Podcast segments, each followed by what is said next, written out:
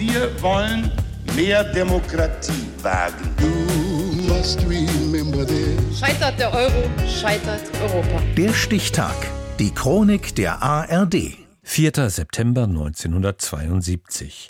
Heute vor 50 Jahren gewann die erst 16-jährige Ulrike Meifert bei den Olympischen Spielen in München die Goldmedaille im Hochsprung. Jens Otto.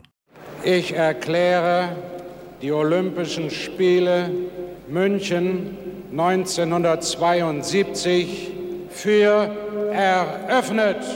Als Bundespräsident Gustav Heinemann am 26. August 1972 diese Worte spricht, ahnt noch niemand, dass gut eine Woche später eine 16-jährige olympische Geschichte schreiben wird. Wieder das kleine nach hinten zurückweichen und dann der schnelle Anlauf. Jetzt wird er noch schneller der Anlauf. Das Abdrücken, die Drehung. Sie hat es geschafft!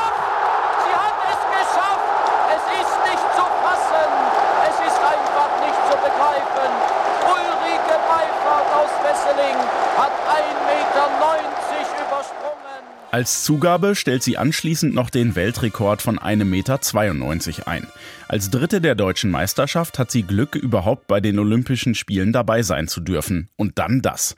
Bis heute ist Ulrike, die nach ihrer Hochzeit später Nasse Maifahrt heißt, die jüngste Olympiasiegerin in einer Leichtathletik-Einzeldisziplin. Kurz nach der Medaillenübergabe steht die damalige Schülerin im Olympiastudio der ARD. Wie kommt das dann plötzlich, diese Explosion? Das war es ja doch wohl. Ja, ich war schon vor, vor drei, vier Wochen gut in Form. Ich habe halt die Form gut gehalten. Ich weiß auch nicht, warum das so explodiert ist. Der Olympiasieg ist ein großer Triumph. Er bringt aber nicht nur Freude für Ulrike Nasse-Meifert.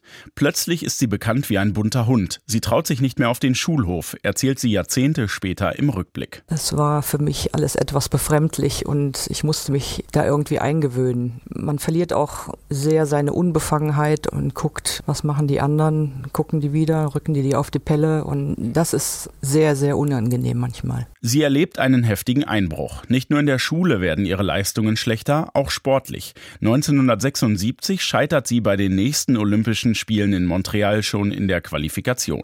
1980 boykottiert das deutsche Team die Spiele in Moskau, nachdem Sowjettruppen in Afghanistan einmarschiert sind.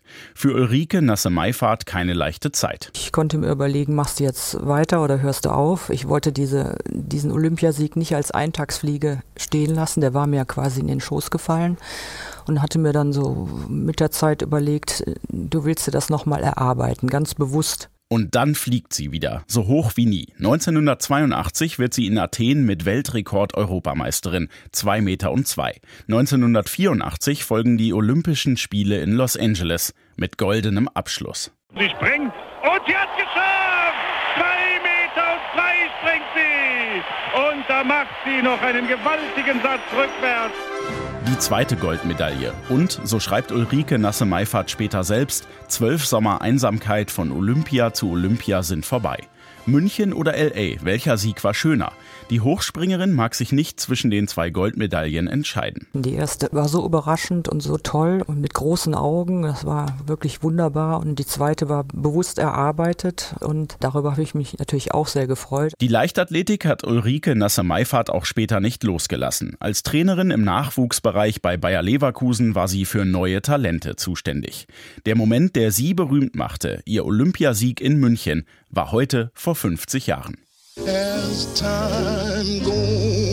Der Stichtag. Die Chronik von ARD und Deutschlandfunk Kultur. Produziert von Radio Bremen.